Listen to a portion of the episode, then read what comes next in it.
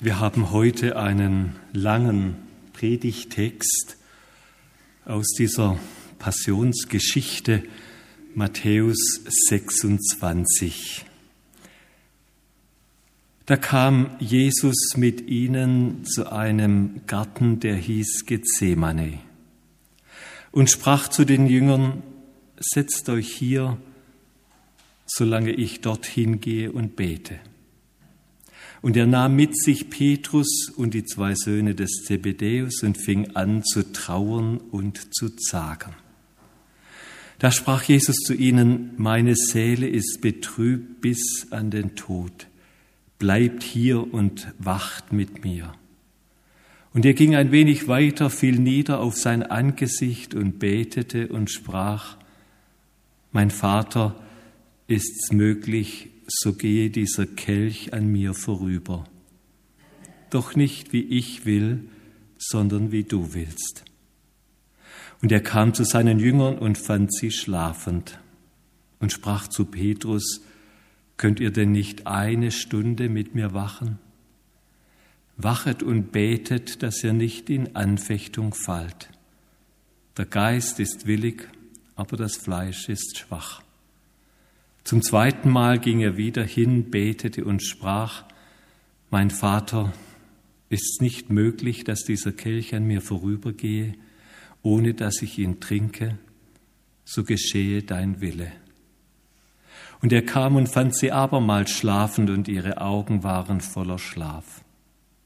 Und er ließ sie und ging abermals hin und betete zum dritten Mal und redete dieselben Worte.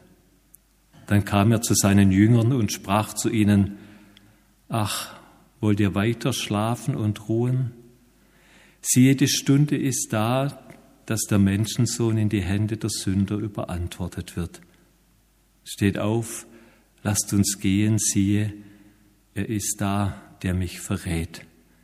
Und als er noch redete, siehe, da kam Judas, einer von den Zwölfen, und mit ihm eine große Schar mit Schwertern und mit Stangen von den hohen Priestern und Ältesten des Volkes.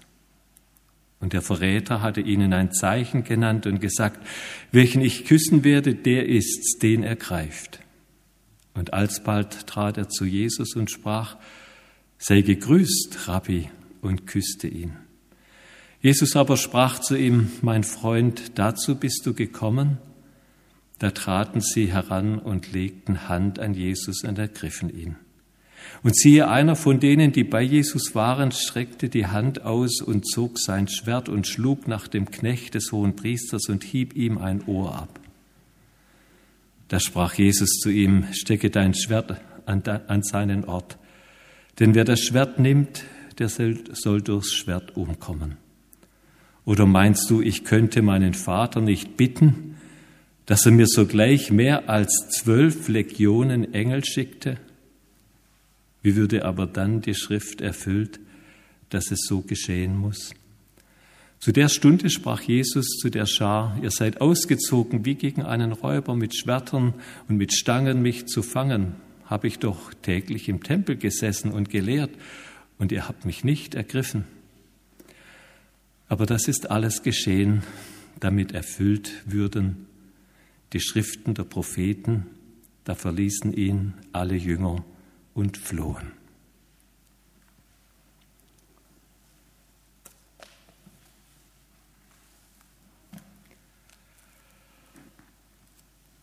Ein überraschender Predigtext an diesem Sonntag Reminiscere, den hätte ich und ihr vermutlich auch eher für Gründonnerstag oder Karfreitag erwartet.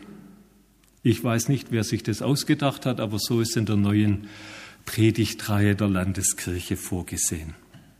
Für uns ganz bekannte Verse, oft gehört und oft bedacht. Eine ganz eigenartige Szene, in die wir da hineingenommen werden. Sie gefällt uns eigentlich nicht. Und nicht nur, weil diese ganze Szene so dunkel und schmerzlich ist, Sie gefällt uns nicht, weil da diese, und es ist mein erster Punkt, diese eigenartige Schwäche von Jesus ist. So kennen wir Jesus gar nicht. Da lesen wir, und er fing an zu trauern und zu zagen. Er sagt seinen Jüngern, meine Seele ist betrübt bis an den Tod. Und bei Markus in der Parallelstelle lesen wir, Jesus fing an zu zittern. Das ist doch nicht der Jesus, den wir mögen. Das ist nicht der Jesus, den wir kennen. Also ich bin ehrlich, ich mag lieber den Jesus der Auferstehung. Römer weg, Stein weg, und dann steht er wieder da, ganz strahlend. Oder ich mag den Jesus von der Auferweckung des Lazarus, als er da in diese Trauer und in dieses Weinen hineinruft, Lazarus, komm raus. Oder ich mag den Jesus dort am See Genezareth oder besser gesagt auf dem See Genezareth, als er zu dem Petrus rief, komm, Petrus, komm, steig aus dem Boot. Ich könnte so weiter erzählen. Das ist uns viel näher. So stellen wir uns Jesus vor, groß, bedeutsam, eben ganz anders, als wir es sind, als den Herrn der Welt und des Kosmos. Aber hier in Matthäus 26, hier ist Jesus schwach so unfassbar schwach. Und er ruft dann seine engsten Vertrauten zu sich, den Petrus und den Johannes und den Jakobus. Jesus braucht Beter um sich, Unterstützer an seiner Seite, weil er selbst so schwach und gebrochen ist. Versteht ihr eine solche Szene um Jesus? Gibt es an keiner anderen Stelle, nirgends im Neuen Testament, nur das eine Mal im Garten Gethsemane. Diese eigenartige Schwäche Jesu. Und wir wissen nicht, wie wir das verstehen und auszulegen haben. Aber da hilft uns der Hebräerbrief, Ihr habt es in der Schriftlesung gehört. Das ist sozusagen die autorisierte Auslegung dieser Szene in Gethsemane. Das ist für uns wahrlich schwer zu verstehen, dass der Gottessohn etwas zu lernen hat. Aber so sagt es der Hebräerbrief, wie ich es gelesen habe. So hat er, also Jesus, obwohl er Gottes Sohn war, doch an dem, was er litt, Gehorsam gelernt. Gehorsam gelernt. Jesus hat Gehorsam gelernt in diesem Garten Gethsemane, in dieser Nacht. Das hat er nicht gelernt bei der Speisung der 5000 und er hat es auch nicht gelernt bei der Auferweckung des Lazarus. Er hat es dort gelernt im Garten Gethsemane. Und es kommt zum Ausdruck in einem Satz, der da steht, in dieser Geschichte, in diesem Bericht, den Jesus gesagt hat, den er tatsächlich gesagt hat, diesen wichtigen Satz, diesen Satz, der uns der dir und mir den Himmel geöffnet hat. Ihr habt den Satz im Ohr, oder? Nicht mein Wille geschehe, sondern dein Wille geschehe. Nicht was ich will, Vater, sondern was du willst. Das ist der Satz. Das ist, wie einer geschrieben hat, der absolute Himmelsöffnungssatz. Himmelsöffnungssatz.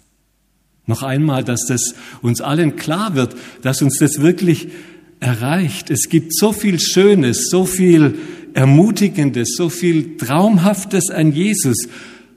Aber die Auferweckung des Lazarus, die hat uns nicht den Himmel geöffnet. Auch nicht die Speisung der 5000 hat uns den Himmel geöffnet. Aber dieser Satz, der hat uns den Himmel geöffnet. Denn der Satz führt ihn, Jesus, wenige Stunden später auf den Hügel Golgatha, in diese furchtbaren Stunden der Kreuzigung und das stellvertretende Sterben für uns und den ganzen Kosmos. Dieser Satz, das ist der Himmelsöffnungssatz. Es ist so eigenartig. Wir wollen diesen schwachen, niedergeschlagenen, zitternden und verzweifelten Jesus eigentlich nicht. Und gleichzeitig spüren wir, wenn wir diese Zeilen lesen, das ist ein heiliger Moment. Ein absolut heiliger Moment, dass Jesus bereit war, diesen Satz zu sagen und dann auch zu leben. Nicht mein Wille, Vater, sondern dein Wille geschehe. Paulus hat es zusammengefasst in der Hymne, die wir eingangs gebetet haben. Er war gehorsam, gehorsam bis zum Tod, ja zum Tod am Kreuz. Das ist nicht einfach der Tiefpunkt, wie man meinen könnte. Das ist eigentlich der absolute Höhepunkt von Jesus. Sein Gehorsam aus Liebe zu seinem Vater und zu uns hat für uns den Himmel geöffnet. Und deswegen wollen wir bei aller Freude über einen großen, starken, herrlichen Jesus ihn vor allem anbeten. Über dieser ganz anderen Stärke dieser Nacht, seiner gehorsamen Liebe, die ihn dazu gebracht hat, in dieser Nacht im Garten Gethsemane zu sagen, Vater, nicht wie ich will, sondern wie du willst. Das macht den Himmel auf. In der Schwäche ist Jesus stark. Und jetzt komme ich zum zweiten Punkt. Der Schlaf der Jünger. Wie kann man in einem solchen Moment schlafen? Das versteht keiner. War der Bauch einfach zu voll oder der Wein zu schwer? Die kamen ja gerade von diesem gemeinsamen Passamal. Aber wenn doch der beste Freund in solcher Not ist, vor Angst zittert, dann schläft man doch nicht. Und doch wissen wir um die Kraft des Schlafs. Das ist ja wie ein Sog, der dann über einen kommt, dem man ab einem gewissen Punkt nichts mehr entgegensetzen kann. Ich war mal spät in der Nacht auf der Autobahn unterwegs und habe gegen die Müdigkeit gekämpft. Man sollte es gar nicht versuchen. Und dann ist es passiert. Ich weiß nicht, ein oder zwei oder drei Sekunden war ich eingeschlafen. Als ich wieder wach war, fuhr ich auf der anderen Straßenseite auf der Autobahn, habe im Schlafen Spurwechsel vorgenommen. Das hat mir so einen Adrenalinstoß versetzt, dass ich dann hellwach war. Als Jesus diese Jünger das erste Mal aufweckte, hätte man ja erwarten können, dass das so ein Adrenalinstoß war. Es hat nichts geholfen. Und wir sind entsetzt und wir sagen, Jünger, du Jünger, du musst doch wach bleiben in so einer Situation, da kann man doch nicht schlafen. Und dann kommt die erschütternde Selbsterkenntnis. Und plötzlich sind wir alle mit im Boot. Das gefällt uns nicht. Ein Jünger muss doch anders sein. Aber wir sind nicht anders. Wir sind nicht anders. Wir sind Teil dieser schlafenden Schar. Das zu erkennen tut weh. Das ist geistlich gesehen auch das Thema dieses Abschnitts in Gethsemane. Wir sind Teil dieser Schlafwelt. Wir gehören dazu, zu dieser Welt, die vor sich hin schläft und nicht weiß, nicht begreift, welche Stunde eigentlich geschlagen hat. Und ich wäre doch so gern anders, aber bin es nicht. Und eigentlich müsste Jesus jetzt sagen, Leute, das geht gar nicht. So kann man doch nicht nachfolgen. Versteht ihr, das ist ein Kündigungsgrund. Das war's jetzt. Aber Jesus ist anders. Er kündigt nicht. Unfassbar. Er kündigt nicht. Diese drei Schlafmützen, die schmeißt Jesus nicht raus. Er macht aus ihnen die Grundpfeiler seiner Gemeinde. Petrus, Jakobus und Johannes. Diese drei erleben Gnade. Jesus hat doch gewusst, wen er sich mit den dreien ins Boot geholt hat. Und das hat er auch bei mir und dir gewusst. Grund genug gäb's, aber er schmeißt mich nicht raus. Das ist die zweite Erkenntnis dieser Geschichte im Garten Gethsemane. Umso mehr will ich mich rufen lassen von einem Paulus, der uns schreibt im ersten Thessalonikerbrief, so lasst uns nun nicht schlafen wie die anderen, sondern lasst uns wachen. Wach sein für Jesus, für seine Sache und mit seiner Kraft. Wo stehen wir jetzt? Die Schwäche Jesu hat mir den Himmel geöffnet. Der Schlaf zeigt mir, ich gehöre trotzdem dazu. Trotzdem dazu. Und jetzt? Jetzt geht Jesus mit einer unglaublichen Souveränität den nächsten Schritt in die nächste Szene, die Gefangennahme. Wenn man das liest, es ist eine ganz eigenartige Gefangennahme. Und ich kann mir gut vorstellen, dass es da in irgendeinem dieser römischen Heerlager dann in Jerusalem eine Einsatznachbesprechung gegeben hat. Und die mal diese eigenartige Punkte aufgezählt haben. Was ist da eigentlich passiert? Warum dieser Wahnsinnsaufwand? Da fallen wir einem SEK-Kommando gleich mitten in der Nacht in diesen Garten ein und treffen auf eine harmlose Gruppe Beter. Und die meisten davon haben sogar gepennt.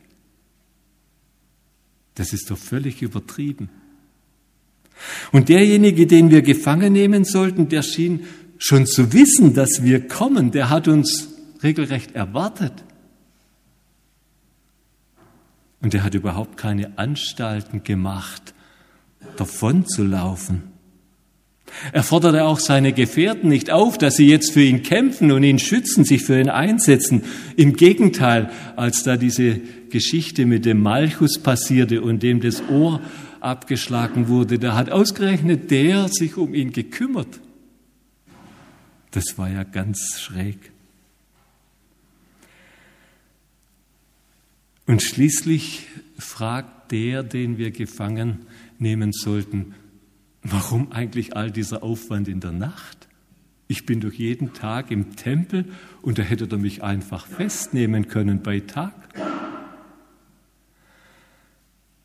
Es scheint irgendwie so, als wäre das alles so geplant gewesen. Und wir sagen, ja natürlich, natürlich. Ihr hättet ihn nie gefangen nehmen können, wenn er nicht gewollt hätte. Jesus wollte sich gefangen nehmen lassen. Und dann kommt da für einen Moment der Petrus dazwischen. Und wir denken, wenigstens einer, der Mut gehabt hat und der sich einsetzt und widersetzt hat. Aber dann kommt diese komische Szene, wo Jesus diesen Schwertangriff des Petrus vollkommen komplett auflaufen lässt. Jesus sagt, Petrus, steck dein Schwert ein.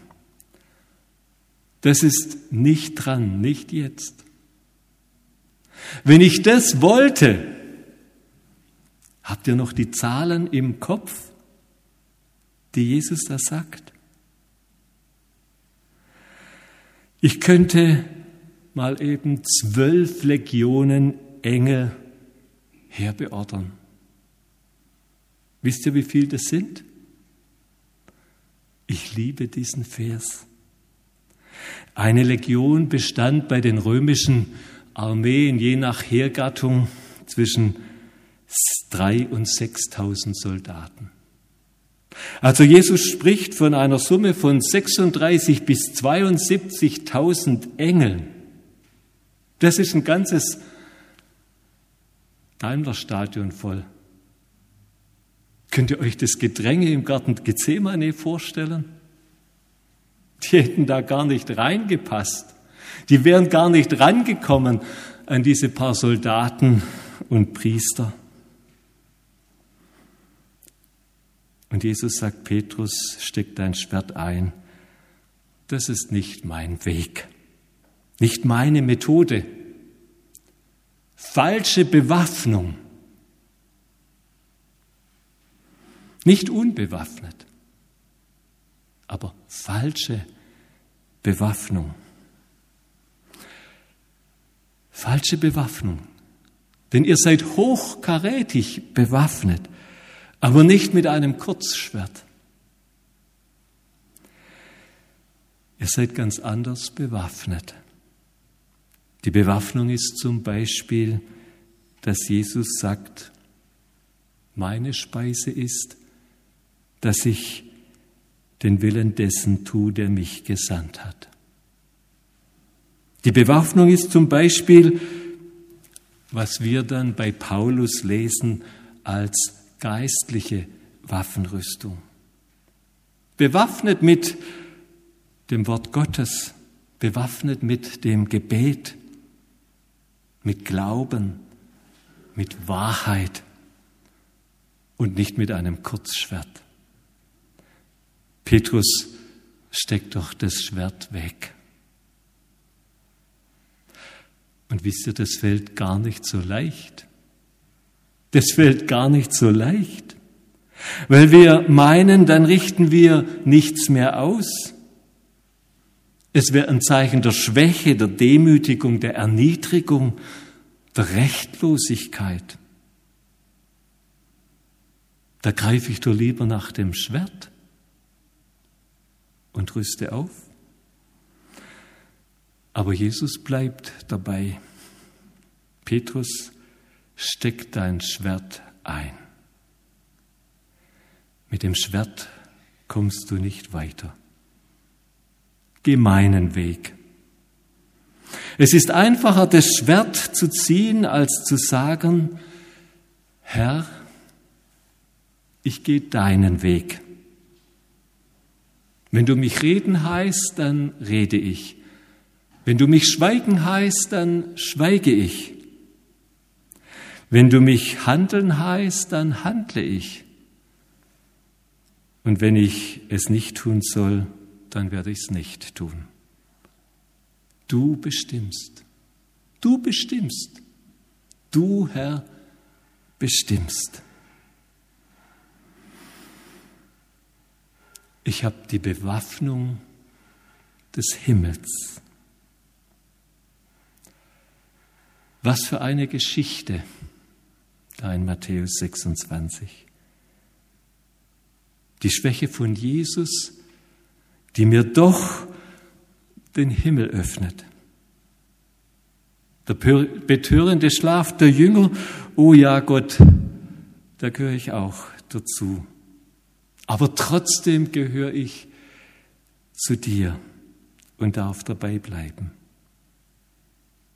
Rüttle mich wach, rüttle mich immer wieder wach, Herr Jesus. Und lass mich lernen, den Himmelswaffen zu vertrauen. Dein Wort hören, zu dir beten, auf dich vertrauen. Amen.